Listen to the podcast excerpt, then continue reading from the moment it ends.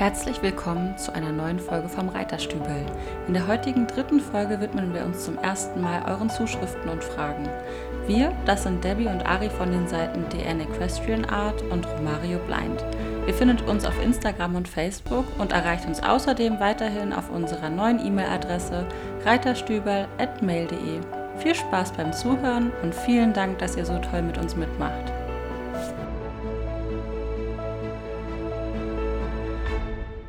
Dann herzlich willkommen zum heutigen Reiterstübel. Wir sind wieder vereint. Hallo Debbie. Hallo, liebe Ari. Und wir haben heute uns tatsächlich die erste Folge mal vorab überlegt. Es kann also nur schief gehen. und wir wollen starten ähm, und uns einmal erstmal für den ganzen Support bedanken. Wir nehmen jetzt gerade die äh, vierte Folge auf, die ihr hören könnt. Ja, der, der Teaser war die erste also die dritte richtige lange Folge. Und die erste Folge ist gerade rausgekommen. Und wir haben so viele tolle Nachrichten von euch bekommen, dass wir total motiviert sind, weiterzumachen. Eine dieser Nachrichten möchte Debbie euch jetzt einmal vorlesen und ich gebe das Wort ab. Vielen Dank, liebe Ari. Ich freue mich auch wieder hier zu sein und äh, möchte mich erstmal auch bei den vielen Zuhörern bedanken, äh, die uns da wirklich von Anfang an jetzt so großartig unterstützen auch. Wir haben ja so viele äh, positive Rückmeldungen erhalten und auch ganz, ganz viele Nachrichten. Ähm, die eine möchte ich euch gleich vorlesen. Und zwar hat mir die liebe Sophie geschrieben, Liebe Deborah, danke für euren Podcast. Mich würde auch das Thema Grenzen sich selbst eingestehen interessieren. Ganz, ganz spannendes Thema. Ähm, sie fragt, wann seid ihr an eure Grenzen gekommen? Vor allem nachdem ihr bereits mit Vertikal begonnen habt. War es schwierig, sich diese eigene Grenze einzugestehen und wie habt ihr geschafft, diese zu überwinden, Hilfe anzunehmen und dann selbst über diese Grenze hinaus, hinauszuwachsen? Finde ich ein ganz, ganz spannendes Thema und das wollen wir jetzt heute auch auf, aufgreifen. Um eure Fragen abzuarbeiten, haben wir uns heute ein bisschen anderes System überlegt und starten jetzt einfach mal damit, unsere Geschichten zu erzählen. Wir haben ja zwei besondere Pferde, Black und Romo, wie ihr wahrscheinlich schon auf Instagram verfolgt habt. Und beide haben eben auch ja, uns besondere Erfahrungen gelehrt und sind zu großen Lehrmeistern geworden. Debbie, warum hast du Black eigentlich gekauft? Ähm, Black habe ich gekauft, weil ähm, ich war schon immer ein Kaltblut-Fan, muss ich sagen. Äh, habe mich ein bisschen mit den verschiedenen Rassen beschäftigt. Für mich war klar, dass ich ein Kaltblut möchte zum Reiten. Ähm, jetzt nicht äh, explizit für die klassische Reitkunst, da bin ich reingerutscht. Äh, und zwar aus der Problematik heraus, weil Black äh, einfach nicht mehr lief an, ab einem gewissen Punkt, weil seine Ausbildung ihn so auf die Schultern gebracht hat, ihn so schwer gemacht hat, dass er eigentlich nicht mehr vom Fleck kam und es zwischen uns dann eigentlich nur noch Frust und ja, halt einfach keine, keine äh, sinnbringende Kooperation gegeben hat. Und äh, ja, ich bin dann so auf die Rasse Percheron gekommen, äh, wahnsinnig schöne, wahnsinnig intelligente Tiere und äh, äh, je nach Typ äh, auch gut geeignet zum Reiten. dass ich Black dann zu einem, ja, zu einem so motivierten und, und talentierten Dressurkalblut entwickelt hat, äh, hätte ich damals auch nicht gedacht. Ja, da wären wir wieder bei dem Thema Grenzen, äh, wo wir heute thematisieren. Ähm, aber er hat mir gezeigt, dass man äh, Grenzen verschieben kann und zwar wirklich ähm, weit verschieben kann. Und um zurückzukommen auf deine Frage, äh, zu Black bin ich gekommen äh, eigentlich durch Zufall. Ich habe den äh, über jemanden gekauft, der Percherons vermittelt. Ich wollte einen leichteren Typ haben von Percheron. Black hat drei Viertel amerikanisches Blut, das heißt, er hat auch leichtere Gänge. Und äh, ja, so habe ich ihn dann unplan, ungeplant eigentlich gekauft, weil zu dem Zeitpunkt wollte ich eigentlich noch kein Pferd. Ich glaube, diese Geschichte kennen, äh, kennen wir oder kennen ganz viele Leute. Und so bin ich dann eigentlich zu meinem, ja, zu meinem Lehrmeister gekommen? Ich glaube sowieso, dass Pferde immer dann kommen, wenn man überhaupt nicht damit rechnet. Ja. Wann hat dich Black denn zum ersten Mal an deine Grenzen gebracht? Uh, relativ am Anfang schon, als er gekommen ist. Also ich habe mir das alles ein bisschen einfacher vorgestellt mit so einem riesen Kaltblut. Black äh, kam als Hengst, obwohl ich eigentlich in Wallach wollte. Schon da, äh, also kannst du dir vorstellen, ein viereinhalbjähriger ungestümer Kaltbluthengst äh, den man einfach erstmal erziehen musste. Äh, da bin ich schon das erste Mal an meine Grenzen gekommen, bin da aber eigentlich reingewachsen. Und zwar aus dem Beweggrund, dass ich immer sage, meine Tiere, wenn sie zu mir kommen, bleiben sie auch. Und dann arbeite ich an mir und an unserer Beziehung und an allem drumherum, um da äh, einen gemeinsamen Weg zu finden. Aber Black war am Anfang, also der hat sich losgerissen. Longieren, damals haben wir noch äh, ja, longiert für den Trainingsaufbau, das machen wir heute ja nicht mehr. Ähm, da, da, also es kam dann so weit, dass er sogar mit Ausbindern longiert wurde, was ich heute ja, heute niemals mehr so machen würde, weil ich äh, der Meinung bin, dass Ausbinder das Pferd in, in, seiner natürlichen Bewegung stört und ihn komplett aus der Balance bringt. Aber das ist, glaube ich, wieder ein anderes Thema. Und äh, ja, also Black hat mich äh, regelmäßig durch den äh, Hallenboden geschleift, ja, weil ich wollte nicht loslassen. Er war natürlich viel stärker als ich. und so bin ich eigentlich schon, die, schon ziemlich schnell an meine Grenzen gekommen ähm, und musste mich vor die Frage stellen, ja, was mache ich denn jetzt? Ja, also gehe ich da mit Druck und Gewalt dran oder finde ich eine Lösung, dieses Pferd auf meine Seite zu bekommen? Und so sind wir dann Step, und Step, äh, Step by Step ähm, uns näher gekommen und haben einen, einen gemeinsamen Weg gefunden.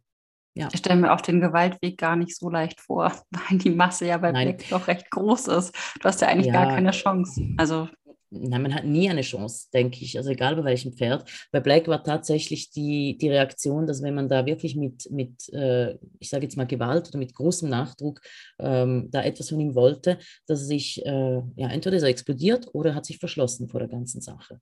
Und so sind wir dann eben die, in diese Abwärtsspirale geraten, ähm, äh, bis zu dem Punkt, als er ja gar nicht mehr kooperiert hat. Also auf dem Platz hat hat er keinen Schritt mehr gemacht. Entweder er war apathisch und stand einfach nur rum.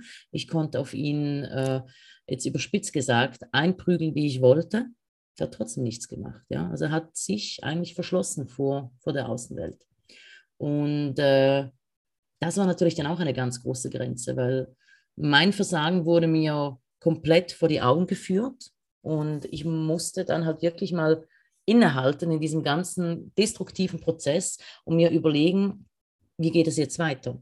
Und so bin ich per Zufall dann an einen Kurs geraten äh, von, von der Miriam Hussein, die die große Schule abgeschlossen hat und bin so eigentlich in die klassische Reitkunst ins Vertikale gekommen. Und von da an hat sich dann vieles verändert. Hast du jemals aufgehört, an Black zu glauben? Ich habe aufgehört, an uns zu glauben, ja. An diesem Punkt bin ich schon gekommen, ähm, damals. Äh, Black hat mich dann aber tatsächlich Schritt für Schritt gelehrt, dass, wie gesagt, dass man eigentlich an sich und an den Prozess glauben muss, gemeinsam mit dem Pferd. Also Black, Black hat ja Grenzen überwunden, ähm, die ich ihm gesetzt hatte, weil ich es nicht besser wusste, ähm, die uns gesetzt wurden, weil es wird natürlich, ja, wenn man Kaltblut von dieser Masse sieht, äh, hört man halt relativ schnell, ja, der ist nicht geeignet für diese Arbeit oder die Arbeit wird ihm schaden, zum Beispiel die Galopparbeit.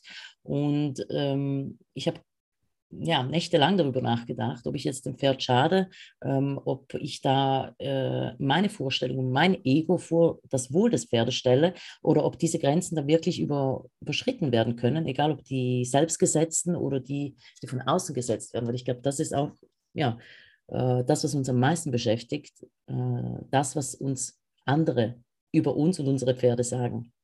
Und so ja, habe ich Black gelehrt, dass eigentlich Grenzen verschwinden können wollte eigentlich noch mal mehr auf eine Situation hinaus, vielleicht. Welche? Dir irgendwas im Sinn ist, zum Beispiel, äh, wo du auf dem Pferd gesessen hast und gedacht hast, ich steige ab, ich mache das nie wieder oder ich höre auf mit Reiten, das ist alles falsch, das ist nicht ja. der richtige Weg. Weißt du, diesen, diesen Tiefpunkt, ähm, wo man einfach ja, alles anzweifelt. Ja, das ist so. Ähm, es gab einen Punkt, der mir jetzt gerade wieder in den Sinn gekommen ist, ja, wo du es angesprochen hast, ähm, wo ich auch wirklich fürchterlich dann ja, geweint habe, weil ich so enttäuscht war von meiner Reaktion und von meinem Ärger und, und von meiner Wut auf dieses Pferd, obwohl ich eigentlich nichts dafür konnte, weil ich hatte es ja, ich hatte es zu diesem Pferd gemacht. Und zwar ähm, wollte Black, ich glaube, es ging um den Galopp, der Galopp hat ja am Anfang gar nicht geklappt, der Rechtsgalopp. Ja. Das Pferd war komplett aus der Balance und äh, ich habe tatsächlich mit der Gerte Kontrolle verloren. Ich kann es nicht anders sagen. Ich schäme mich wahnsinnig dafür und möchte aber hier auch ehrlich sagen, weil ich glaube, äh, man kommt immer wieder im Leben an Situationen, wo man ähm, nicht mehr sich selbst ist Ja, das ist dann der Punkt, wo man daraus lernen muss, damit das nie wieder passiert. Und ich kann dir sagen, mir ist das nie wieder passiert seither, weil das hat sich so eingebrannt. Ähm, und das war dann der Punkt, wo ich innegehalten habe, realisiert habe, was ich eigentlich mache und ja, eigentlich nicht mehr weiter wusste. Weil wir waren eigentlich so an, an einen Punkt of, ja, fast no return gelangt. Krass. Ja, das war krass. ja. Ich glaube ja. aber, dass genau solche Erfahrungen total wichtig sind, äh, um, um einen selbst vielleicht wieder aufzuwecken. Also aus so einer Situation auch rauszuholen, in die man sich so reingefahren hat in, in eine Art Spirale. Ähm, ja. Also ja, ich war, äh, kann es gut nachvollziehen. Ich hatte einige Situationen, wo ich nicht unbedingt stolz drauf bin. Und ich glaube, das geht einigen anderen ganz genauso. Man kann einfach mhm. nur offen und ehrlich sagen, dass wir eben auch nur Menschen sind. Und ich glaube, es gibt niemanden oder auch keine Form von Übermensch, dem das noch nicht passiert ist. Dass man entweder geschrien hat, geheult hat oder seine Emotionen eben nicht so weit im Griff hatte, wie du es gerade genannt hast. Mhm. Und immer also fair geblieben ist. Ja, also das, äh, das war wirklich sehr unfair. Also ich glaube, ich habe es jetzt in meinem Kopf oder in meiner Erinnerung viel heftiger in Erinnerung, weil ich heute ja so, ja, ich würde, also so gegen solche Reaktionen bin. Man bauscht sich ja in den Gedanken dann auch in den Erinnerungen die Dinge viel heftiger äh, vor, vor das innere Auge, als es tatsächlich war. Aber für mich wäre das heute ein absolutes No-Go. Also ein Pferd wirklich dann oder die Kontrolle selbst zu verlieren, ich sage es ja. wieder überspitzt, und es ans, am Tier oder am Pferd auszulassen, nur weil man halt ein, ja, eigentlich selbst nicht fähig war, ähm, das Pferd zu verstehen in dem Moment.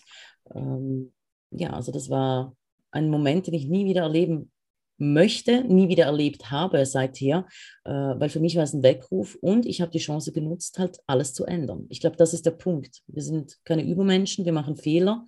Ähm, dort trennt sich ein bisschen die Spreu vom Weizen, ob man so weitermacht auf diesem katastrophalen, ähm, äh, tierunfreundlichen Weg oder ob man wirklich an sich arbeitet und das Blatt komplett dreht.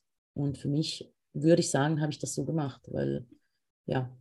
Jetzt hast du meine also Frage wahrscheinlich schon ein bisschen vorausgenommen, aber was hat dich dazu bewegt, weiterzumachen mit Black und auch über dich hinauszuwachsen, obwohl du ja auch wusstest, dass einige Menschen nicht an dich glauben, dass du eben diese die Reaktion bekommen hast auf, du möchtest mit einem Kaltblut Dressur gehen, ist das der richtige Weg? Ist er vielleicht zu schwer dafür? Ist die Rasse dafür nicht geeignet? Mhm. Ähm, mhm. Kann er überhaupt die Galopparbeit leisten? Wird er es mhm. schaffen, durchzuhalten? Ähm, oder machst du das für dein eigenes Ego? Also, was hat dich bewegt, immer durchzuhalten, weiterzumachen und auch ein bisschen ja für euren Weg zu kämpfen?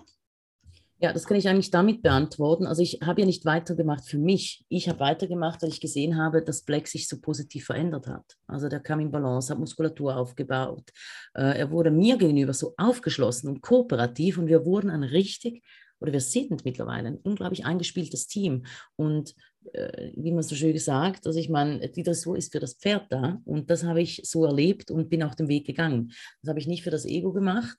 Ähm, Im Gegenteil, ich meine, da hätte ich einfach schöne Bilder mit Black machen können, weil darauf kriegt man ja auch ganz tolle Reaktionen, ohne sich äh, teilweise in die Nesseln zu setzen, weil ja Leute ähm, oder einige denken, dass eben so eine Arbeit für so ein schweres Pferd nicht geeignet ist. Also ich habe den schweren Weg gewählt und mich in diese Arbeit wirklich äh, hineingestürzt und an mir gearbeitet und mich entwickelt, damit es Black besser geht. Um Meinst du, du hättest aufgegeben, würde es keine Fortschritte geben? Also manchmal ist es ja auch so, dass man ein Jahr lang in der Arbeit stagniert. Ich weiß nicht, ob es dir auch so gegangen ist. Aber hätte dich das zum Aufgeben bewegt, wenn du längere Zeit auf einem, auf der Stelle quasi getreten wärst? Ich glaube, wenn es ganz am Anfang passiert wäre, also ich habe zwei Monate wirklich gekämpft. Ich musste ja Black von, diesem, von dieser unglaublichen Vorhandlastigkeit, da hatte die Tonne praktisch ganz auf, dem, auf der Vorhand, ähm, musste ich also zwei Monate lang äh, Blut, und Tränen vergießen, ja, um da wirklich den, den Dreh aus, aus, aus diesem festgefahrenen Muster rauszuholen. Hätte ich damals nicht so schnell oder plötzlich dann ja, ich sage jetzt mal, Erfolge gehabt mit ihm, dass es ihm besser geht, dass er leichter wird, dass er rittiger wird, kann sein, wer weiß, vermutlich ja schon. Ähm, Gott sei Dank ist es ja nicht so gekommen und ich muss sagen, ganz vielen geht es so, die die Arbeit umstellen, die Pferde verändern sich ja sehr, sehr schnell. Ich glaube, die Erfahrung hattest du auch gemacht, Ari. Ja, absolut. Wobei ich es auch kenne, eine Zeit lang auf der Stelle zu treten. Und ja. ich das einfach auch nochmal spannend finde, weil es macht ja auch immer viel über den Menschen aus, ähm, wie hoch das Frustrationslevel ist. Also zu schauen, wie lange halte ich etwas durch. Ich glaube schon, dass man mit der Arbeit schneller Erfolge erzielen kann, aber die Frage ist, was heißt schnell? Also schnell ist für mich ein halbes Jahr, ein Jahr. Für andere Menschen ist schnell, dass sie innerhalb von zwei Wochen eigentlich eine muskuläre Veränderung erwarten, die wenig machbar ist in meinen Augen. Also wird sich nicht viel verändern. Ich denke, ein Jahr ist so ein Zyklus, wo man sagen kann, da kann man auf jeden Fall eine ganze Menge was schaffen, wenn man aber eben auch fleißig dranbleibt.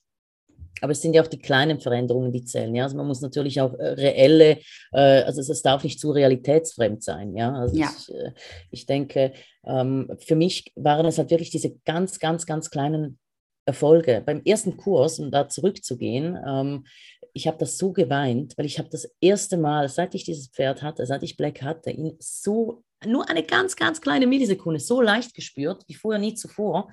Und das, äh, dieser Moment, also ich kriege heute noch Gänsehaut, ähm, war eigentlich der ausschlaggebende Moment, um weiterzumachen. Und auch durch diese, durch diese zwei Monate ja, äh, Umstellung zu gehen mit ihm. Und ich meine, es war ja nicht nur leicht für, äh, schwer für mich, für Black, was noch schwerer. Ja? Und das hatte ich halt einfach auch vor Augen. Und ich glaube, ähm, ich gehe auch ganz oft aufs Bauchgefühl. Für mich, so schwer es war, hat sich einfach immer richtig angefühlt. Und deswegen habe ich auch durchgehalten. Ich bin auch ein Mensch, der, ja, ähm, der gibt nicht auf. Ja? Also ich, auch wenn man mir sagt, das schaffst du nicht oder das Pferd schafft es nicht, äh, ich mache einfach weiter, wenn mein Bauchgefühl sagt, es ist richtig und für das Pferd. Jetzt habe ich so viel von mir und von Black erzählt. Äh, wie war das denn bei dir, Ari? Mit, äh, wann hat dir denn Romo diesmal ja, Grenzen aufgezeigt oder gezeigt, was möglich ist? Das ist eine gute Frage. Ich äh, hole jetzt noch mal kurz ein bisschen aus, weil äh, viele von euch kennen uns bestimmt via Instagram, aber Romo war schon vor seiner Blindheit bei mir und ich habe ihn vorher auch schon als Reitbeteiligung gehabt. Ähm, und zu der Zeit ist er schon gestiegen und auch gerne durch Sprünge gerast und dazwischen gebockt ähm, und hat auch nicht mehr alle Personen aufsteigen lassen. Das heißt, meine erste Grenzerfahrung mit Romo war eigentlich der Moment, in dem ich ihn kennengelernt habe und als absoluter Dressurreiter und auch kein unglaublich talentierter, würde ich behaupten, in einen Springsattel gesetzt wurde und so eine Geländestrecke durchreiten musste. Also auch immer feste Sprünge und ich da oben drauf saß und die ganze Zeit gedacht habe, ich sterbe. ich, weiß, ich kann dir bis heute nicht erklären, warum ich das gemacht habe, aber das war auf jeden Fall eine der Grenzerfahrungen, die sich bei mir eingebrannt haben. Ich habe das nur durchgezogen, weil ich beim zweiten Sprung schon gemerkt habe, der schafft es, sich das komplett einzutakten. Und ich habe einfach die Augen zugemacht und gehofft, dass es vorbeigeht. Vermutlich hat dir auch dein Bauchgefühl irgendwas gesagt, dass du es einfach durchstehen musst, ja, dass es sich lohnt. Wahrscheinlich. Also vom Gefühl obendrauf waren wir uns sofort einig. Also auch wenn es noch relativ verrückt ablief, aber ich habe mich wohl gefühlt, ich habe mich nicht unsicher gefühlt und ich denke, das war es, was mich hat weitermachen lassen. Und ja, danach kamen sehr viele Grenzen. Die Blindheit war natürlich eine extrem große Grenze, weil Romo innerhalb weniger Stunden erblindet ist. Ich habe ihn von der Wiese geholt mit einem großen Unfall. Das können wir irgendwann nochmal in Ruhe aufarbeiten. Ja. ja. Und ähm, musste innerhalb kurzer Zeit damit klarkommen, dass Romo die Sehkraft verloren hat. Und da gab es eigentlich von Woche zu Woche Grenzen und Themen, mit denen ich mich vorher einfach noch nie beschäftigt hatte. Und tatsächlich auch Themen, wo ich auch nie gedacht hätte, dass ich mich damit beschäftige. Sowas wie, kann ich mein blindes Pferd reiten? Kann er auf die Wiese? Kann er überhaupt mit anderen zusammenstehen? Kann ich spazieren gehen? Äh, was sind eigentlich seine Grenzen? Keine Ahnung. Ich weiß das ehrlich gesagt bis heute nicht. Alles, was ich mir vielleicht im ersten Jahr mal gedacht habe, was nicht geht, geht mhm. mittlerweile. ähm, du, du, hattest ja auch keine Wahl. Also du, du wurdest vor diese Grenzen gestellt. Genau, also bei äh, uns war es so, dass, dass mir, um das vielleicht kurz anzureißen, in der ersten Woche ähm, im, in, innerhalb der Klinik gesagt wurde, dass wir ihn einschläfern und er hat sich innerhalb der ganzen Kliniksituation so gut entwickelt, dass wir mit derselben Ärztin eben nochmal gesprochen haben und sie uns dazu geraten hat, weil eben auch noch ein bisschen Restsehkraft bestand, ähm, es doch noch zu versuchen. Das mit der Restsehkraft hat sich auf dem einen Auge innerhalb weniger Wochen dann komplett erledigt. Ich hatte ihn dann aber schon in einem Stall, ähm, wo wir es versuchen wollten und auch schon gesehen, dass einfach seine Lebensfreude und sein Lebensmut so groß waren und er stand schon wieder mit anderen auf der Wiese, er hat Fellkraulen gemacht, er ist wieder zu neuer Kraft gekommen gewesen Und ich habe einfach gedacht, ich versuche es jetzt, ich habe nichts zu verlieren. Wenn es nicht klappt, kann ich es ja jederzeit immer noch beenden. Das war eigentlich mein Gedanke. Und der ja. hat sich dann über Wochen und über Monate und dann irgendwie über Jahre immer so ein bisschen weiter gesponnen. Und ich glaube, spätestens ab dem ersten Jahr stand für mich gar nicht mehr in Frage, dass ähm, er eingeschläfert wird. Da war für mich eher die große Frage, wie schaffe ich das zu erreichen? Nicht ob, sondern ist es überhaupt möglich? Was können blinde Pferde leisten? ähm, ja, es war einfach so ein Universum, was ich eben gar nicht kannte. Und da waren wir ja noch fernab von dem Gedanken zu reiten. Ich habe ja die ersten drei Jahre komplett eigentlich aufs Reiten verzichtet und saß höchstens mal, weiß ich nicht, fünf, sechs Mal im Jahr drauf mhm. und bin eben ein mhm. bisschen Schritt, Trab so vor mich hingedümpelt. Ich bin nochmal galoppiert, kleine Strecken und habe mich darüber einfach einen Keks gefreut. gefreut. Ja. Genau. Aber es war jetzt ja. fernab von irgendeinem sportlichen Dressurgedanken, was wir da geleistet haben. Ja, aber für dich kann man irgendwann, ich glaube, man muss der Typ Mensch sein, ähm, auch zu sagen, ja, ich, ich versuche es. Es ist ja nicht jeder so. Also ähm, es ist nicht jeder so, dass er sich dann trotzdem darauf einlässt, den schwierigeren Weg zu, äh, zu gehen, weil letztendlich ist es ja ein schwierigerer Weg. Ja, das stimmt. Ja. Ich weiß nicht, vielleicht, äh, wahrscheinlich ist es schon ein Stück weit Charakterfrage. Ich denke auch, das hat was ich. mit dem Rückhalt zu tun, den man im Leben Bestimmt, hat ja. und bekommt. Ich hatte Gott sei Dank ganz guten. Ähm, und trotz allem ist man ja in der Situation mit dem Pferd auch oft alleine. Also mir ging es oft so, Rumort seine ganzen Unarten ja weiter ausgelebt in der Blindheit. Das heißt, ich hatte tierische Probleme beim Spazierengehen zum Beispiel. Er ist oft ähm, einfach in eine Richtung gesprungen, ohne darauf zu achten, wo ich stand. Das heißt, ich habe das erste Jahr eigentlich alles gehabt. Also blaue Schienbeine, ähm, blaues Auge, ich bin im Zaun geflogen, er hat mir den Fuß gebrochen. Ach, wir sind so oft gegeneinander. Oh, das kann ich alles nachfühlen. ja, ja. Das, ähm, das erste Jahr, glaube ich, für mich mit das härteste war. Und da waren du hast wir, durchgehalten. Gesagt, du hast durchgehalten. Ja. Das ist der Punkt, weißt du? Das kann ich so nachfühlen. Es geht ja auch irgendwo, also Grenzen haben ja auch mit, also oder Grenzen überwinden haben ja auch damit zu tun, erstmal durchzuhalten, ja, und überhaupt an den Punkt zu kommen, dass etwas ins Rollen kommt, um diese Grenzen zu verschieben. Und das, das muss man halt auch mitbringen. Das stimmt. Tatsächlich ja. muss ich aber sagen, jetzt, also ich finde die Frage so schwer, dieses ähm, zum Beispiel, warum habe ich durchgehalten oder bin ich vom Charakter her so? Ich finde das so schwer auch immer noch zu beantworten, weil im Nachhinein kann ich sie nicht, ich kann es nicht genau ausdrücken, warum ich durchgehalten habe. An manchen Abenden muss ich tatsächlich sagen, habe ich einfach zu Hause gesessen, ich habe geheult wie ein Schlosshund, mit alles mhm. wehgetan. Ich war schlaflos, ich habe auch noch super viel gearbeitet in der Zeit und habe einfach nur gedacht, lass es bitte aufhören und hatte auch noch diese große Mitleidsphase. Warum passiert mir das? Warum passiert es nicht jemand anderem? Warum habe ich das blinde Pferd? Was kann ich überhaupt noch mit ihm machen? Wie soll er denn weiterleben? Ach Gott, ja, ich hatte diese, das, ich hatte diese das haben wir alle. Tiefphase.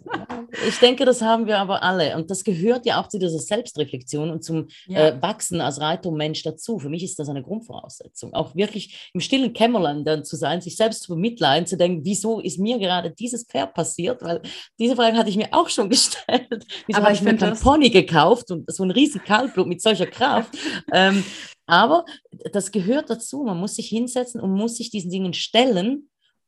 Ja, weil ja. man, kann, man muss sich einen Spiegel vorhalten, um dann die Entwicklung durchzumachen, egal in welche Richtung. Hm, man kann ja nicht verlangen, dass, dass man, äh, ja, ich meine, es gibt auch andere Situationen, wo Pferde dann wieder abgegeben werden. Äh, auch dafür habe ich dann Verständnis, wenn, ja, wenn man sich eingestehen kann, dass man einfach nicht klarkommt, auch wenn man sich Hilfe geholt und so weiter. Ich denke, das ist dann auch ja, das, das sehe ich ganz genauso. Ja? Ich sehe das ja auch so, dass nicht äh, jeder, der ein blindes Pferd hat, das durchhalten muss, was ich durchgehalten habe. Trotz allem finde ich es nach, im Nachhinein immer noch interessant, eben ja auch so ein bisschen selbst sich zu erforschen und nochmal über gewisse Dinge Definitiv. nachzudenken. Und ich finde das immer so, so schön, auch wenn mir jemand schreibt, ach Ari, ich finde das so klasse, wie du deinen Weg gegangen bist und dass du durchgehalten hast und dass du diese Power und diese Kraft hattest. Mhm. Aber ich finde es genauso wichtig zu sagen, dass es für einen selbst nicht immer so ist dass man nicht immer da gestanden hat und gesagt hat, ja, natürlich schaffe ich das, das ist überhaupt kein Problem und ich halte durch und ich habe die Schön Motivation des Jahrtausends. Ja. Schön wär's, ja. Die Wahrheit sieht halt immer anders aus, auch hinter jedem Profil und oft ist es eben so, dass man ganz, ganz viel zweifelt Und ich, ich habe auch die Erfahrung gemacht, einfach äh, viel weint und viel mhm. verzweifelt ist, bevor man sagen kann, ich habe es geschafft, ich bin diesen Weg gegangen und ich bin stolz drauf. Und dass mhm. es auch mhm. normal ist, eben Rückschritte zu machen zum Beispiel. Das finde ich ganz wichtig. Das ist ganz wichtig ähm, zu erwähnen. Das ist wirklich wichtig zu erwähnen, weil oft zeigen, ich meine, auf, auf, auf den Instagram-Kanälen, wo auch immer, ähm, ich finde, wir haben da sehr transparente Kanäle auch, äh, du wie ich, dass wir auch halt einfach nicht nur die ja, die perfekten Sequenzen zeigen, sondern auch äh, Work in Progress, also wenn es mal nicht so schön aussieht oder wenn es mal wirklich äh, Fehler drin hat. Ähm, aber oft wird es halt heute so gespiegelt, dass alles so perfekt ist. Ist es tatsächlich nicht. Ja, es ist äh, äh viel Arbeit dahinter und auch Misserfolge und Rückschritte, wie du sagst. Und ich finde das wichtig, das auch zu zeigen. Ich habe das von vornherein gezeigt. Ich habe auch, als ich 2017 angefangen habe zu bloggen, ähm, immer über Höhepunkte und aber auch über Tiefpunkte geschrieben. Und es ist mir auch bis jetzt total wichtig, ähm, weil der Weg einfach kein leichter ist. Und ich denke, das ist dasselbe, wenn man seine Reitweise umstellt. Und viele haben die Erwartung, dass man quasi dann auf so einer Wolke schwebt und Stück für Stück weiterkommt und weiterkommt. Und dann kommt der erste Tiefschlag und dann ist das Staunen immer groß, oh wie. Also es geht jetzt nicht immer endlos so weiter. Nein, geht es nicht. Es ist ganz normal, dass man, wenn man sich entwickeln möchte, eben Höhepunkte hat, aber auch tiefe, tiefe, tiefe Fälle. Und dass tiefe man sich da Täler, durcharbeiten muss. Ja, genau. Ja, tiefe Täler, die man durchlaufen muss. Und es geht ja nicht nur um uns. Ja, wir dürfen das Pferd nicht vergessen. Ich meine, das Pferd hat auch seinen Alltag, seine Befindlichkeiten, seine Dinge, ja. die passieren. Und äh, es geht ja nicht nur von uns aus, sondern man muss da den Partnerpferd mit berücksichtigen. Und da kann es einfach auch passieren, dass das Pferd gerade zu einer Zeit, aus welchen Gründen auch immer, gerade nicht das leisten kann, was es vielleicht vor einer Woche oder vor einem Tag leisten konnte. Ja. Ganz genau. Und zu der Frage zum Beispiel, ob ich jemals aufgehört habe, an, an Romo zu glauben, das finde ich mhm. auch eine extrem schwierige Frage, weil ich müsste sie ganz ehrlich mit Ja beantworten. Zum Beispiel an dem Tag, an dem er mir den Fuß gebrochen hatte, bin ich nach Hause gefahren, habe echt gedacht, also ich, ich, hatte nicht ganz verstanden, dass er gebrochen ist. Ich bin nach Hause gefahren, noch mit meinem Schaltwagen und meinem Fuß. das muss ich auch noch mal in Ruhe erzählen. Das ist eigentlich eine sehr süße Geschichte. Ähm, das Adrenalin macht schon ganz viel mit einem. Aber ich habe wirklich zu Hause gesessen und habe gedacht, hast du diesem Pferd was Gutes getan? Hat er genug Lebenswille äh, und auch Mut? Kommt er in mhm. dieser Welt blind zurecht? Und mache ich das eigentlich nur für mein Ego oder mache ich das wirklich für mein Pferd? Muss ich mich nochmal neu einschätzen? Das war tatsächlich echt so ein Tag, wo ich dachte, das gibt es gar nicht. Hast du dich komplett falsch entschieden? Hast du dich gegen dein Bauchgefühl entschieden? Hast du vielleicht doch einfach gedacht, du kannst es stemmen, aber du schaffst es nicht, ihm gerecht zu werden? Und mhm. diese Phase hatte ich bestimmt einmal in, in jedem Jahr, was wir jetzt hinter uns haben, muss und jetzt sechs an der Zahl. Äh, auch heute noch gibt es so Momente, wo ich mir denke, es gibt es einfach nicht. Zum Beispiel Silvester, wenn einfach um uns herum alles laut geböllert wird und ich immer den armen kleinen Rummo sehe, mhm. der äh, ja vor Angst eigentlich gar nicht weiß, wohin mit sich. Gott sei Dank haben wir da jetzt einige Rituale gefunden, wie er damit umgehen kann.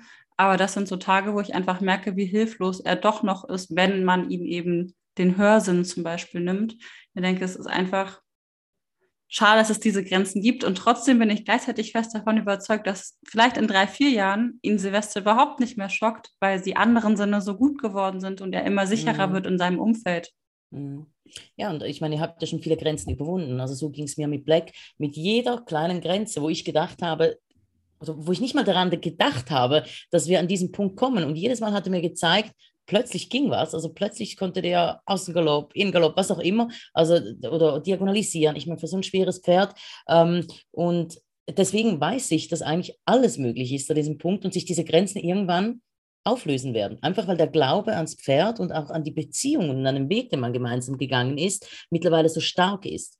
Ja, am Anfang zweifelt man ja viel, viel mehr ja, an diesen Grenzen. Und äh, was ich sagen muss, äh, am Anfang kommen bei mir war das so, kamen noch so viele Stimmen dazu. Erstmal wegen der Reitweise, weil ich sie gewechselt habe. Dann zweitens mit so einem schweren Pferd. Also Black war das erste äh, Pferd hm, oder Kaltblut, äh, welches dann die Schule auch gestartet hat und äh, noch das zweite Jahr auch noch gemacht hat.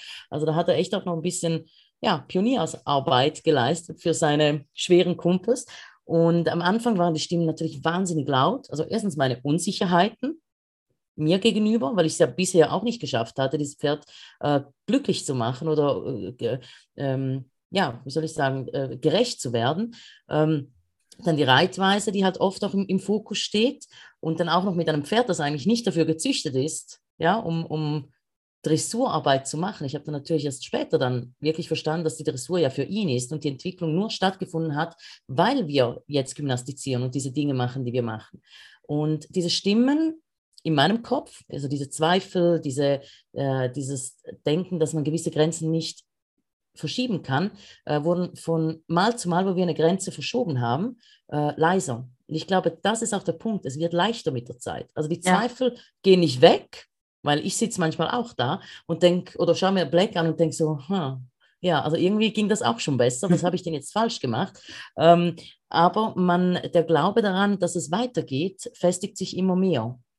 Und die negativen Stimmen, sage ich mal, die Stimmen um uns herum, die, die sagen, es geht nicht, ihr schafft das nicht, das ist zu viel, die werden immer leiser und leiser und leiser. Und das finde ich sehr angenehm.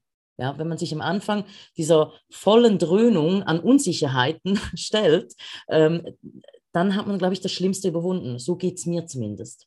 Ich glaube, man selbst ist sowieso sein größter Kritiker, ähm, gerade ja. wenn man diesen Weg und die Arbeit mit Pferden einfach machen möchte, weil man eben umso mehr man lernt, umso mehr versteht, was man alles noch nicht kann. Ja. Also so geht es mir zumindest. Und dann sind die Selbstzweifel plus das, was man nicht kann und das Universum dahinter so groß manchmal, dass man eigentlich sich über Erfolge, bei denen man sich freuen sollte, gar nicht richtig freut und dann immer denkt, ja, es müsste noch besser gehen, es müsste noch besser gehen und sich damit ja auch wieder Grenzen setzt.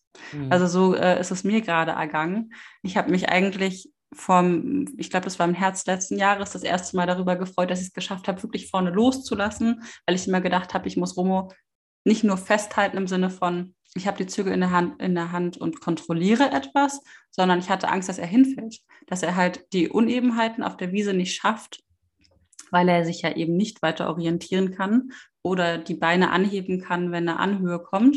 Und ich hatte immer das Gefühl, ich muss ihn quasi festhalten, damit wir nicht stolpern.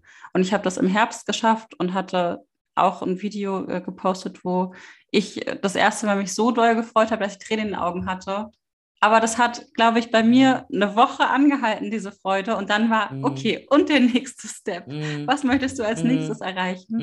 Und damit mhm. setzt man sich selbst ja wieder eine Grenze, wenn man ja. sich wieder so unter Druck setzt und an sich zweifelt und sagt, du musst das besser machen, du musst das und das und das können. Und ich glaube, auch das im, im Kopf zu haben, ist echt schwer.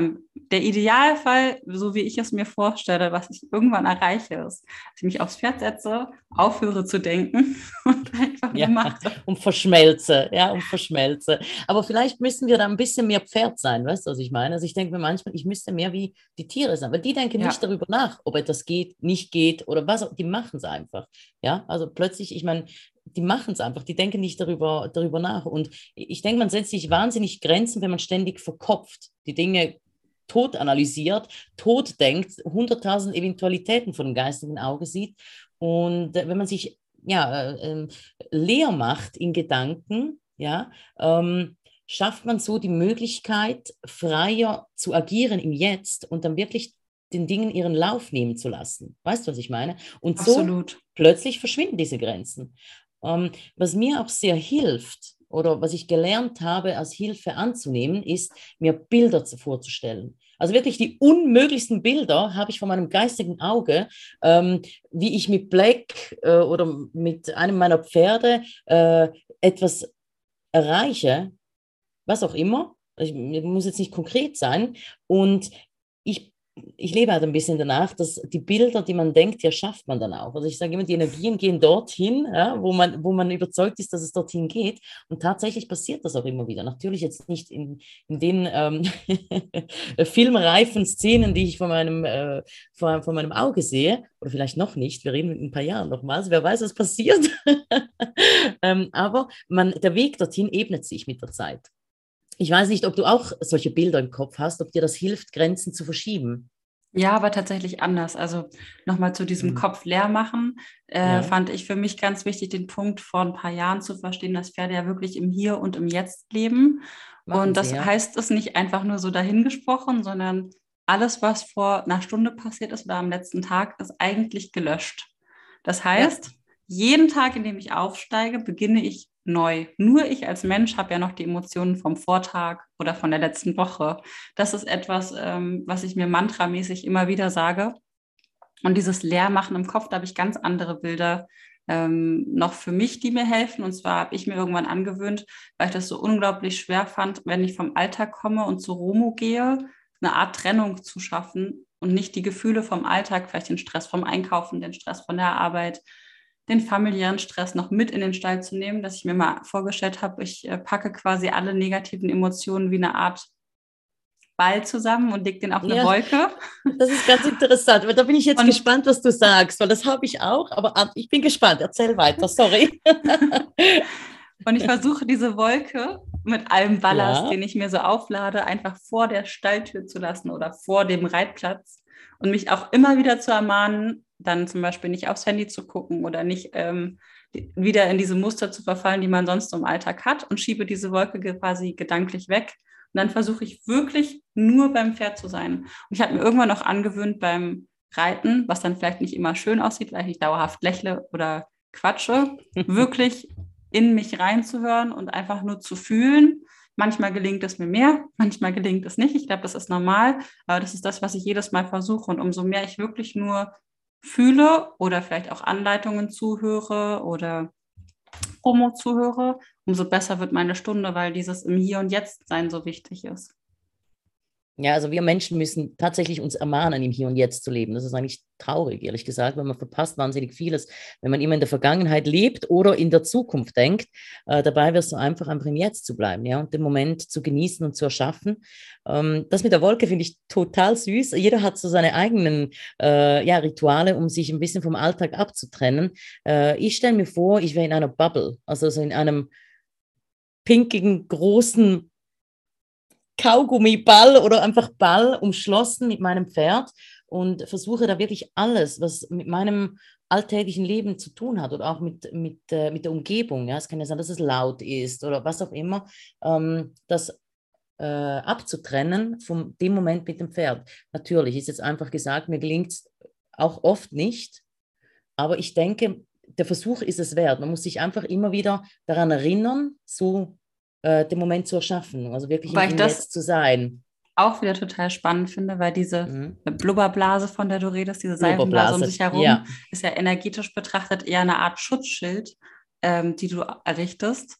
Und das kenne ich nur in den Sekunden, wo ich quasi relativ stark auf Homo aufgepasst habe oder wir uns eben auch energetisch verbunden haben. Das behindert mhm. dich ja aber in der Sekunde, in der du jemand anderen durchlassen möchtest. Also zum Beispiel dein Reitlehrer oder Emotionen von jemandem, der dir unten helfen möchte, weil du dann abgeschirmt wirst. Das ist ein total spannendes Thema. Müssen wir irgendwann mal über energetische Das ist ein spannendes Thema. ja, ja, ja, ja.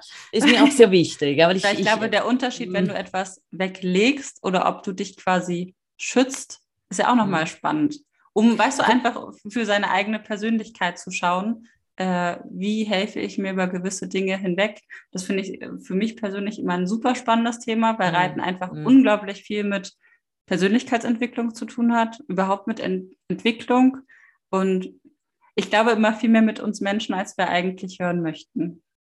Ja, das denke ich auch. ähm, es ist jetzt aber auch, ich, ich denke, das ist diese, ja, du hast die Wolke, ich habe diese Blubberblase. Ich glaube, das ist so individuell, weißt du, ich sehe es nicht als Schutz. Ja, ich, ich finde das super interessant, dass du das jetzt gleich mit Schutz assoziierst, weil für mich bedeutet das nicht Schutz, sondern einfach nur in einem geschlossenen Kreislauf mit meinem Pferd zu sein. Ja, das bedeutet nicht, dass ich niemanden reinlasse, ähm, aber dass ich halt wirklich diese negativen Sachen, die mich ablenken können, die mich äh, aus dem Jetzt herausreißen können, ob es jetzt in meinem Kopf ist oder in meiner Umgebung, einfach ähm, ja, äh, ja, äh, draußen lasse. Aber das heißt du, nicht, dass es Schutz brauche davon. Verstehst du, was Vielleicht äh, gibt es ja noch bei unseren Hörern auch Leute, die da ganz andere Rituale haben und wir können ah, das mal alle gemeinsam ergründen, weil mich interessiert sowas immer total. Ähm, mhm. Ich glaube, das sind auch Dinge, die wir unterbewusst alle sehr ähnlich machen und keiner redet darüber. Weil jeder schafft ja. sich ja ein gewisses Ritual und ich glaube, irgendwo werden die schon alle wieder zu einem Ganzen führen und trotzdem unterschiedlich sein, weil jeder ja seine eigene Abschirmtechnik hat von dem, was wir im Alltag zumindest mitnehmen als Ballast. ich glaube, es gibt ganz, ganz viele, aber ich beobachte auch, und das ist jetzt eine subjektive Beobachtung, ohne zu werten, dass ähm, es gibt Reiten und Reiten. Ja? Also wenn man sich komplett aufs Pferd einlässt oder einfach zum Pferd geht, um, um es zu bewegen, weil es sein muss. Ja? Ähm, ich glaube, das sind so unterschiedliche Heran Herangehensweisen äh, mit den Pferden. Bei gewissen habe ich ja, also ob es jetzt, äh, egal wo ich das gesehen habe, äh, einfach nicht das Gefühl, dass es um das ja, Arbeiten und Sein im Jetzt mit dem Pferd ist, sondern einfach eine mecha mechanisierte Handlung. Ja, Absolut. aber ich denke, es gibt einige, die, die das vielleicht so handhaben wie wir. Ich denke auch nach wie vor, sind, dass ja? es nicht ratsam ist, auf dem Pferd das Handy in der Hand zu haben. Ähm, und ich hoffe einfach, dass die Leute, die uns zuhören, das von vornherein ausschließen. Oder dass man dann noch stundenlange Telefonate führt, sich mit anderen Dingen beschäftigt. Das hat einfach alles nichts auf dem Körper eines Pferdes zu suchen. Das könnt ihr machen in eurer Freizeit, im Auto, wann auch immer. Aber ja, ja, wir wollen jetzt ermahnen, aber wir haben auch schon Videos gemacht auf dem Pferd, müssen aber sagen, dass es natürlich Systeme gibt, die man, äh, wo man die Hände frei hat. Ja, also das äh, bedeutet jetzt nicht, dass man äh, das Handy unbedingt in der Hand hat. Ich, ich habe einen Brustgurt. Ich habe auch schon Brustgurt. Dankeschön. Genau, genau. Wirklich von ja, der Actioncam. Ist gut, ja, oder? Ja, ja, ich kenne das auch von der GoPro. Ich wollte es einfach nur erwähnen, weil sonst erreichen uns dann Nachrichten, aber ihr macht das doch auch und ermahnt andere Leute. Ich habe ja, ja, jetzt auch nicht gemeint, die zwei Minuten, in denen man äh, filmt, wie man toll ausreitet, das sei jedem gegönnt, bitte. Mhm. Ich rede jetzt eher von den 20 Minuten, in denen vorher Schritt gelaufen wird. Ja, ja. Und äh, Runde für Runde das Pferd läuft und man selbst mhm. da oben drauf daddelt. Davon bin ich jetzt ausgegangen. Wenn bin ich voll Film bei dir. Nutzt, bitte. Ich kann mir aber tatsächlich nicht vorstellen, dass jemand mhm. 20 Minuten lang seine Schrittrunde filmt. Das wäre wirklich das krass. Ich nicht. Das denke ich nicht. Und wenn, da gibt es äh, zum Beispiel äh, äh, Geräte, die man aufstellen kann, extern, die einfach mitfilmen, ähm, da gibt es etwas weniger Ablenkung. Ja, aber ich verstehe, was du sagen möchtest. Mhm. Wir haben jetzt zum Schluss, glaube ich, noch das Thema Hilfe annehmen irgendwie noch gar nicht besprochen. Ja. Hilfe annehmen. Das ist ja auch so ein großes Thema, das schwierig ist. Das muss man ja auch lernen irgendwo durch. Ähm, ich glaube, also bei mir war das so von klein auf ähm, ein bisschen ja in ein Leistungssystem rein, äh, ja, wie soll ich sagen, reingewachsen zu sein, wo es einfach darum geht, zu leisten, leisten, leisten. Am besten halt einfach ohne Hilfe. Ja, also weil wenn, man Hilfe ähm, Heutzutage entsteht das Bild, dass wenn man Hilfe sucht und Hilfe haben muss, dass man schwach wirkt, was absoluter Blödsinn ist. Ja? Also Hilfe annehmen ist, zeigt für mich, dass ein Mensch wirklich auch ähm, reflektiert ist und seine Grenzen erkennt in dem Moment. Ja, das bedeutet ja nicht, dass er sie nicht verschieben kann und äh, eigentlich was Gutes tut und ja, jemanden eine Hand reicht, um, um ihm um sich helfen zu lassen. Wie siehst du das? Für mich äh, zeugt es auch von Stärke, weil eben mhm. dadurch, dass er die Hilfe annimmt, ähm, der Mensch, ja auch für sich sorgt. Und ich habe lange das für mich ja. Sorgen nicht als Stärke gesehen und auch nicht als etwas Gutes, sondern habe das hinten angestellt und habe dann aber lernen dürfen, auch durch Romo im Endeffekt, dass es wichtig ist, dass wenn ich mich nicht um mich kümmere und auch nicht das priorisiere und mir Auszeiten nehme, um mich zu erholen und dort auch wieder mit gestärktem Kopf anzukommen, gar nichts funktioniert in unserer Beziehung. Ja, und dem und Pferd auch nicht hilfst. Ja. Gar nicht, überhaupt nicht. Ich helfe ja niemandem, ja. wenn ich dort gestresst bin und eigentlich, ähm, nehmen wir mal zum Beispiel äh, eine der Grenzen Überlastung, was einfach ein großes Thema bei mir immer ist. Ich mache einfach sehr viele Sachen gleichzeitig und trotzdem sehr gerne und finde dann immer kein Ende. Ähm, das heißt, wenn ich an einem gewissen Punkt vielleicht äh, wie es im ersten Jahr krank war und eine Grippe hatte, bin ich trotzdem zur Romo gefahren, ich bin trotzdem arbeiten gegangen. Das hat man ja vor Corona alles noch machen dürfen. Ich habe trotzdem mhm. äh, mein 23-Stunden-Programm quasi durchgezogen in den zwölf Stunden, die ich zur Verfügung hatte und das alles durchgeboxt, aber ich war immer auf einem Stresspegel von 1000 gefühlt. Und wenn ich nicht gelernt hätte, da rauszukommen, weiß ich gar nicht, wo ich jetzt wäre. Also wenn ich nicht gelernt hätte, dass es in Ordnung ist, zwei Stunden auf dem Sofa zu liegen und wirklich nichts zu tun, um sich um sich selbst zu kümmern und auch um neue Energie zu bekommen, dann wäre ich jetzt mhm. nicht da, wo ich bin. Oder wenn ich nicht gelernt hätte, dass es in Ordnung ist, wenn jemand mit mir rausfährt von meinen Freunden, mit mir rummistet, und abäppelt und einfach nur dort ist und Zeit mit mir verbringt und wieder zurückfährt, dann hätte ich mhm. vielleicht meine Freunde eine Zeit lang gar nicht mehr gesehen. Und das war für mich wichtig zu lernen, dass es nicht Ausnutzen von jemand anderem ist, sondern dass Ruhepausen für einen selbst ungemein wichtig sind, um erholt und gestärkt wieder rauszugehen, um sich selbst was Gutes zu tun. Und dadurch, dass ich mir selbst was Gutes tue, ich eben auch meinem Pferd wieder was Gutes tun kann. Ja, nicht nur dem Pferd, sondern eigentlich äh, allen rundherum. Weil wenn wir natürlich immer, ich, ich kenne das Problem sehr gut mit der Überbelastung, also immer tausend Sachen machen wollen und am besten alles perfekt und am besten so schnell wie möglich, da kommt man wahnsinnig schnell einfach an eine Belastungsgrenze, die fast nicht mehr tragbar ist. Also ich vergleiche das immer so, als würde ich irgendwo in zehn Welten schwingen, aber alles irgendwo machen, aber nicht richtig, meine Energien komplett splitten und äh, eigentlich mich selbst ein bisschen aufgeben, weil der Energielevel, der geht dann flöten. Also man schläft ja dann auch schlecht, äh, man, die Batterie kann sich nicht mehr aufladen. Und bei mir war das so, oder es passiert aber heute noch. Es ist ja nicht etwas, das man einfach ablegen kann, weil wie gesagt, also man lernt es ein bisschen von klein auf. Das sind ja Muster, die man über Jahrzehnte mit ganz viel harter Arbeit wieder auflösen muss.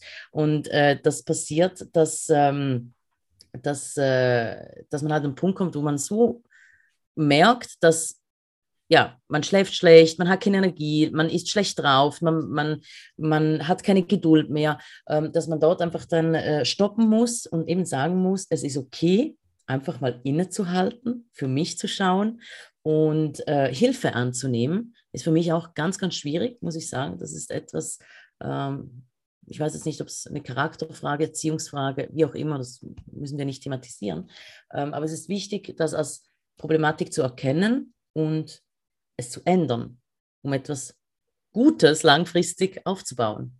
Jetzt bezogen auf die Pferde sowieso, weil wenn ich keine Geduld habe und müde bin, ja, wie soll ich denn, dann werde ich bei den Pferden auch keine Geduld haben und müde sein und nicht ihnen das geben, was sie eigentlich, äh, ja, was sie erwarten dürfen von mir. Ich wollte gerade sagen, ich glaube, genau dann kommen eben diese Momente, wo man seine Emotionen nicht mehr kontrollieren kann und auch in mm. gewisser Weise unfair wird. Aber man wird eben unfair, weil man sich selbst gegenüber unfair ist. Also ja. wenn man eben nicht alles leisten kann, man muss nicht jeden Tag reiten, wenn man es nicht körperlich leisten kann. Ich kann nicht über meinen eigenen Schmerz, über meine eigene ja, Kraft- und Energiereserve hinausgehen. Ich kann nur das leisten, was mir zur Verfügung steht. Eine Kundin von mir hatte vor ein paar Wochen zu mir gesagt, das fand ich ganz schön, dass man im Leben nur einen gewissen Tank an Lebensenergie zur Verfügung hat. Und die Frage ist halt, wann du wie viel ausschüttest. Da habe ich sehr lange drüber nachgedacht. Mhm. Ich dachte, ja, das stimmt schon, das finde ich ganz spannend, weil du hast ja nur ein Leben. Und wenn man am Anfang viel verschüttet, musst du eben schauen, entweder ob du den Tank wieder auffüllen kannst oder wie du mit dem Rest haushaltest. Mhm. Da muss ich darüber nachdenken, weil für mich,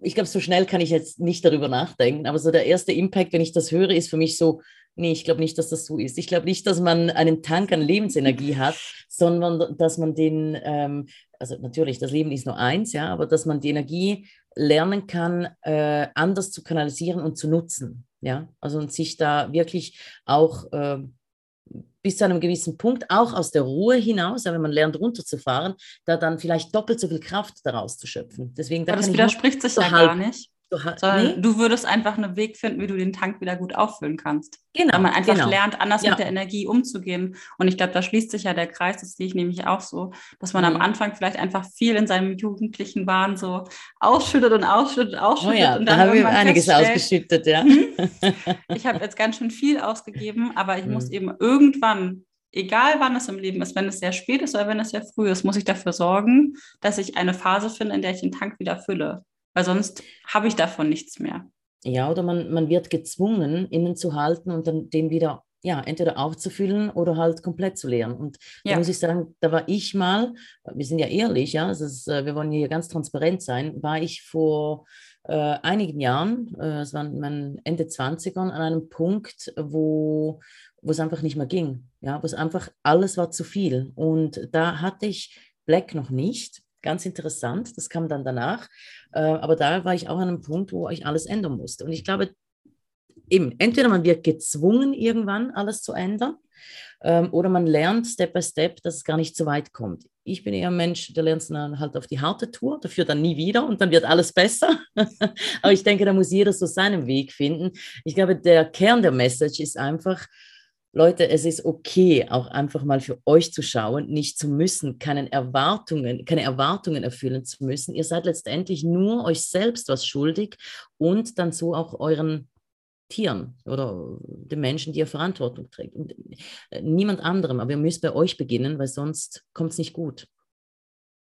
Dem kann ich äh, tatsächlich nur zustimmen. Sehr schön nochmal zusammengefasst. Und zum Abschluss würde ich gerne auch nochmal auf das Thema eingehen, Hilfe annehmen und sich vielleicht auch Hilfe von außen suchen, jetzt in Bezug auf das Pferd. Ja. Ähm, es gibt ja durchaus die Möglichkeit, auch externe Leute einzuschalten. Dafür gibt es den Beruf des Trainers. Mhm. Und ähm, ja, dazu finde ich aus meinen Erfahrungen wichtig, jetzt mal fernab meines Berufes, wenn ich äh, für mich entscheiden muss und für meine Pferde, dass die Person, die ich zur Hilfe nehme, eben vertrauenswürdig ist und mir in dem Punkt so weit hilft, dass ich denke, ich kann es wirklich eigenständig nachmachen, was mir gezeigt wird und ich kann es wirklich leisten und schaffen. Und ich habe oft das Gefühl, dass das nicht so wirklich ankommt bei äh, den Menschen. Also nehmen wir mal an, eine der Grenzen ist zum Beispiel, ich kann mein Pferd nicht von der Wiese holen, weil es immer bockend von mir wegläuft. Mhm. Dann muss ich eine Lösung finden, die ich leisten kann als Mensch und nicht die der Trainer leisten kann. Oder habt ihr ein Problem mit, weiß ich nicht, Brit? Das Pferd geht immer durch. Wenn sich der Trainer draufsetzt und das Problem lösen kann, muss ich es als Mensch nachlösen können. Und nur dann kann ich wirklich gute Hilfe bekommen. Und ich glaube auch nur dann kann ich für mich persönlich Hilfe annehmen lernen. Wenn ich das Gefühl mhm. habe, derjenige, der vor mir steht, erzählt mir zwar ganz nett was, würde es aber nie selbst machen oder durchführen oder kann es mir nicht so gut erklären, dass ich es leisten kann, dann ist es immer der Punkt gewesen, wo ich mich für einen anderen Weg entschieden habe. Ja, und das ist auch wichtig. Also wenn man, ähm, wenn man zu jemandem kommt, ja, um, um Hilfe anzunehmen, jetzt äh, als Ausbilder und vielleicht mit dem Lehren dieser Person oder mit, mit dem Unterrichtsstil dieser Person vielleicht nicht ganz klar kommt, weil man vielleicht einen anderen, äh, äh, wie soll ich sagen, einen anderen Lernfaktor hat, ja, wo man besser lernt, dann ist es okay, auch den Trainer zu wechseln oder zu einem anderen Ausbilder zu, sehen, zu gehen. Das bedeutet ja nicht unbedingt, dass der eine Ausbilder nicht gut ist, sondern dass man einfach nicht auf der gleichen Wellenlänge ist ja, um sich zu entwickeln. Deswegen ist es okay, ähm, dann äh, weiterzuschauen. Wichtig ist einfach nicht aufzugeben. Ja, nur wenn man es beim einen vielleicht nicht ganz hingekriegt hat, das umzusetzen oder zu verstehen, was einen lehren möchte, dann geht einfach zum nächsten. Wenn es dort halt auch nicht passt, dann vielleicht noch einer. Und vielleicht ist das dann der Glücksgriff. Und ähm, ein Punkt bei mir, also ich meine, als Ausbilder müssen wir uns ja auch weiterbilden. Ich finde das auch ganz, ganz wichtig. Man lernt nie aus, auch wenn man selbst Ausbilder ist. Ähm, sowieso nicht, bis am Ende des Lebens. Ähm, mir persönlich ist wichtig, vielleicht das kleiner Tipp für euch, vielleicht hilft euch das auch, äh, mir die Pferde anzuschauen, die die Trainer haben. Weil für mich ist das der Indikator, ob also wenn die Pferde gut dastehen, muskulär, psychisch, mental, was auch immer, wenn die Augen strahlen, äh, das Fell schön ist, da gehört ja ganz vieles dazu, äh, dann bedeutet das für mich, dass der Trainer eine gute Arbeit macht. Finde ich ein wichtiger Punkt für mich. Für mich ganz genauso und ähm, fand eben den Punkt auch nochmal wichtig, dass man sich trauen darf, auch Nein zu sagen. Also ja. nicht nur zum Trainer, sondern auch innerhalb der Unterrichtsstunde. Wenn etwas gegen euer Bauchgefühl gemacht wird, das kann ja auch eine Grenze zum Beispiel sein, dass man sagt, mhm. ich fühle mich unwohl mit dem, was von mir verlangt wird. Mhm. Ich soll über etwas durchreiten oder irgendwie durch eine Situation hindurchgeschubst werden, die völlig gegen meine Natur ist, völlig gegen mein Bauchgefühl, dann dürft ihr auch in der Sekunde Nein sagen. Das Einzige, was wir tun, ist eine Dienstleistung geben. Ja. Und wenn das komplett gegen dein Bauchgefühl ist, kann das bedeuten, im schlimmsten Fall, dass diese Situation so weit ausatmet, dass das Pferd wirklich durchgeht oder ihr wirklich runterfällt und mhm. das damit ausartet, dass ihr einfach ein langfristiges Problem bekommt, anstatt einfach mhm. einmal sich zu trauen, aufzustehen und zu sagen, nein, ich traue mich das gerade nicht, ich kann es einfach nicht, mhm. können wir es bitte auf eine andere Art versuchen. Auch dann sucht die Kommunikation mit demjenigen. Ich gehe immer davon aus, dass niemand was böse meint. Trotzdem kann es sein, dass manche Situationen einfach nicht gut genug einzuschätzen sind. Und dann muss man ins Gespräch mit demjenigen gehen. Und wenn es kein Gespräch gibt oder ihr das Gefühl habt, euch wird nicht zugehört, dann sucht ihr den nächsten. Ja, das ist wichtig. Und äh, also von meiner Seite her, was, was ich, wenn jemand neu zu mir kommt und äh, gerne Hilfe von mir annehmen möchte oder Hilfe sucht, ich frage immer nach, was ist deine Vorgeschichte? Was ist denn da passiert? Weil viele Menschen trauen sich nicht, ja, weil sie sich schämen, weil sie sich als unfähig erhalten, was auch immer. Ähm, geht von euch aus und sagt, schau, das und das ist passiert, das Pferd ist mir durchgebrannt, ich bin runtergefallen und habe jetzt große Angst, ähm, weil das ist ganz ganz, ganz wichtig, das mitzuteilen und äh, auch für den Gegenüber. Und gerade bei Ängsten, da machen wir dann bestimmt eine separate Podcast-Folge, weil das so ganz, ganz wichtig ist auch. Und ich denke, es gibt viele, wir haben ja alle Ängste. Ähm, gerade das äh, ist wichtig mitzuteilen, um dann wirklich einen guten Weg zu finden, zusammen mit dem Ausbilder, dem Pferd und euch selbst. Deswegen, ja, Seid ehrlich und traut euch, euch eu, eure Grenzen mitzuteilen, auch mal Nein zu sagen. Und ich denke, das ist dann der beste Weg, um ja, um langfristig voranzukommen. Genau. genau, um sich weiterzuentwickeln. Ja. Das ist doch eigentlich ein schöner Abschluss für den Podcast. Ja, finde ich auch. Finde ich auch. Und äh, ja, ich denke, wir haben einiges erzählt jetzt zu den Grenzen. Ähm, vielleicht das Abschlusswort. Ähm, Grenzen sind zum Verschieben da. Letztendlich glaubt auch an euch selbst und an eure Pferde, ja, und äh, schaut mal, wie weit euch das dann bringt. Es kann weit sein. ja, auf jeden Fall. Ich finde das auch nochmal ganz wichtig zu sagen, weil eben gerade unsere beiden Pferde und ja auch wir beide beweisen, dass ähm, Grenzen eigentlich immer nur den Köpfen von anderen existieren. Wenn man mhm. aber an sich selbst glaubt und einfach auch an seinen Weg glaubt und weitermacht, ohne sich beeinflussen mhm. zu lassen, kann man wirklich Grenzen verschieben, weiter wachsen und über sich hinaus wachsen und auch ja einfach anderen damit Mut machen. Und das ist ja das, was wir eigentlich beide versuchen mit unseren Profilen eben zu zeigen. Wenn wir das können, könnt ihr das auch. Mhm alles ist möglich. Ja. Genau. Gut, dann würde ich jetzt abschließen. Das war jetzt unsere, was hast du gesagt, die dritte, vierte, vierte Podcast-Folge. War wieder super interessant und ich bin gespannt, ja, wie die Rückmeldungen dann sein werden. Bis zum nächsten Mal, ihr Lieben. Vielen Dank fürs Einschalten. Wir freuen uns, wenn ihr uns unterstützt und diesen Podcast liked und abonniert. Genauso freuen wir uns, wenn ihr uns auf Instagram oder Facebook folgt. Unsere Seiten findet ihr unter dn-equestrianart und romario-blind. Bis bald, ihr Lieben!